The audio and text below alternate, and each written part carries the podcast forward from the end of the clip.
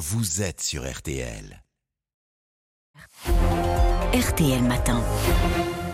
Bon réveil à vous tous, il est 7h44. Merci d'être avec nous en ce mardi matin. Ça fait dix jours, dix jours que le petit Émile, deux ans et demi, a disparu à Vernet, dans les Alpes de Haute-Provence. Village et zones qui ont été ratissés, mais toujours rien, si ce n'est un environnement familial bien mystérieux et tant de questions euh, sans réponse. Je salue euh, Jacques-Charles Fonbonne qui est en direct avec nous euh, ce matin et je le remercie. Bonjour à vous. Bonjour monsieur. Ancien général de gendarmerie et expert en procédure criminelle, vous avez eu affaire dans votre carrière à des disparitions inquiétantes d'enfants. D'ailleurs, ma première question est toute simple. La disparition, c'est visiblement le pire à gérer pour des enquêteurs, le plus difficile. Vous pouvez nous expliquer pourquoi? Oh, il y a tout un tas de raisons. Euh, je dirais qu'humainement, c'est difficile parce que la disparition d'un enfant, ça vous met dans une situation qui n'est pas forcément une situation exclusivement professionnelle. On essaye toujours en matière de police judiciaire, parce que le, le, quotidien est très difficile, de prendre un maximum de distance avec les faits. Là, vous pouvez faire n'importe quoi à partir du moment où vous êtes mère ou père de famille. Ça vous renvoie forcément à quelque chose de personnel qui fait que l'enquête est encore plus difficile. Et puis, vous avez, on en est l'exemple ce matin, une pression médiatique qui est importante. Vous avez une pression des autorités qui est importante. Euh, et puis, d'un point de vue technique, euh, quelque chose qui est qui est évident, mais qui complique l'affaire d'une façon, la façon dont vous imaginez que vous imaginez, c'est que vous n'avez pas de scène d'infraction. Mhm. Vous n'avez pas de scène de crime, vous n'avez pas comme sur un braquage euh, une zone dans laquelle les braqueurs sont entrés, ont pu laisser des traces. Là, vous avez rien, c'est-à-dire que vous ne savez pas où est l'enfant? Vous ne savez pas précisément, en tout cas pas suffisamment précisément, d'où il est parti, et vous n'avez aucune idée du mode opératoire, euh, s'il s'est perdu, s'il a eu un accident de renversé par une voiture ou si c'est une affaire criminelle. Jacques-Charles Fonbonne, aidez-nous à y voir plus clair. Hier, l'enquête est entrée dans une nouvelle phase, celle de l'enquête préliminaire. Ça a été annoncé par euh, le parquet de Digne-les-Bains. Qu'est-ce que ça change? Qu'est-ce que ça veut dire? Je vous avoue que c'est quelque chose que je ne comprends pas. Euh, pour, pour faire quelque chose de simple, euh, il y a en procédure pénale trois types d'enquêtes.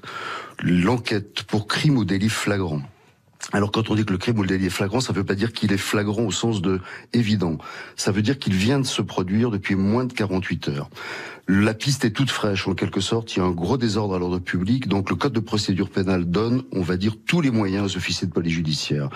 Euh, perquisition, audition, saisie, réquisitions aux opérateurs, etc. Au bout de huit jours, qui peuvent être prolongés d'encore une semaine, euh, on considère qu'il n'y a plus d'urgence. Et à ce moment-là, les pouvoirs, on va dire majeurs des officiers de police judiciaire sont réduits. Je rentre mhm. pas dans le détail. Par exemple, pour faire une perquisition, dans certains cas, ils ont besoin de l'assentiment des personnes. Bonjour madame, bonjour monsieur, est-ce que vous autorisez que nous fouillons votre appartement? Normalement, euh, l'expérience que j'en ai, mmh. lorsque l'on se trouve dans le cas d'une affaire aussi grave avec une disparition d'enfants, systématiquement le procureur de la République, qui jusque-là dirige l'enquête parce que c'est du flag ou parce que c'est du préliminaire, demande la désignation d'un juge d'instruction il, produit un acte qui s'appelle un réquisitoire introductif d'instance, le mot est un peu compliqué, et le président du tribunal judiciaire désigne un juge d'instruction. En clair, qu'est-ce que ça veut dire? Ça veut dire qu'à ce moment-là, les officiers de police judiciaire vont travailler sur commission rogatoire, c'est-à-dire un acte par lequel le juge leur dit maintenant vous agissez en mon nom, mais surtout ça veut dire qu'ils retrouvent des pouvoirs équivalents à ce qu'ils avaient dans la flagrance, avec en plus la possibilité d'avoir par exemple des écoutes téléphoniques qui ne peuvent être euh, qui ne peuvent être demandées que par un juge d'instruction. Je vous avoue que c'est incompréhensible parce que pour avoir traité des affaires criminelles pendant euh, pendant de très nombreuses années, dans un cas comme celui-là, systématiquement dès que le flag va tomber, on va avoir une ouverture d'information. Si on prend les choses dans l'ordre depuis la disparition de cet enfant, il y a eu d'abord des recherches poussées à l'extrême hein, sur place, une des plus importantes opérations de ratissage judiciaire jamais menées, des gendarmes, des bénévoles. Il y a même eu des chiens Saint-Hubert qui sont rentrés bredouille, ce qui est pas rien car euh, ces chiens, ils ont un, fait, un flair hyper performant. Hein. Oui, oui, on pourrait en parler pendant des heures. Euh, ce sont des chiens exceptionnels. Euh, je, dis toujours en, que le, en plaisantant que le berger allemand à côté est un chien enrhumé. C'est quelque chose d'exceptionnel au point que il n'est pas possible, euh, je dirais que d'une, il n'est pas possible que deux ou trois chiens soient passés dans la zone où l'enfant était susceptible de, se trouver sans qu'il le trouve. Un, il y a toujours un potentiel d'erreur, mais plusieurs animaux à un endroit où l'enfant se serait passé, c'est pas possible. Je pense qu'on peut affirmer, euh, au moins dans une logique d'enquête, qu'il n'est pas sur la zone où les chiens sont passés et où on l'a trouvé. Mais c'est un dispositif logique, c'est-à-dire que c'est ce que je vous disais en commençant, c'est extrêmement émotionnant comme affaire. Donc on ne peut pas ne pas. C'est-à-dire que si on a la quasi-certitude que l'enfant n'est pas là au bout de quelques heures, quand même obligé de continuer jusqu'à ce que cette certitude soit, on va dire, humainement absolue. Les enquêteurs, ils utilisent le logiciel Anacrim. Pouvez nous expliquer ce que c'est, l'expliquer aux auditeurs de RTL? Ça, ça permet quoi?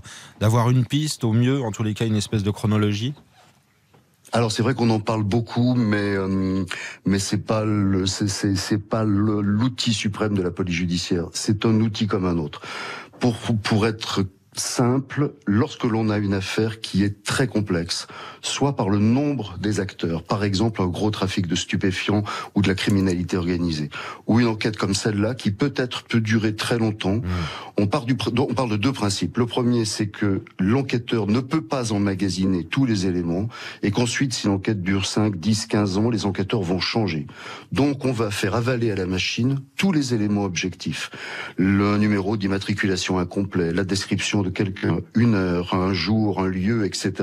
Et à un moment vous allez pouvoir demander à la machine de vous faire une comparaison. Vous allez pouvoir dire à la machine, que s'est-il passé tel jour à 17h30, qui était sur place. Si la machine a bien été renseignée, elle va vous le sortir.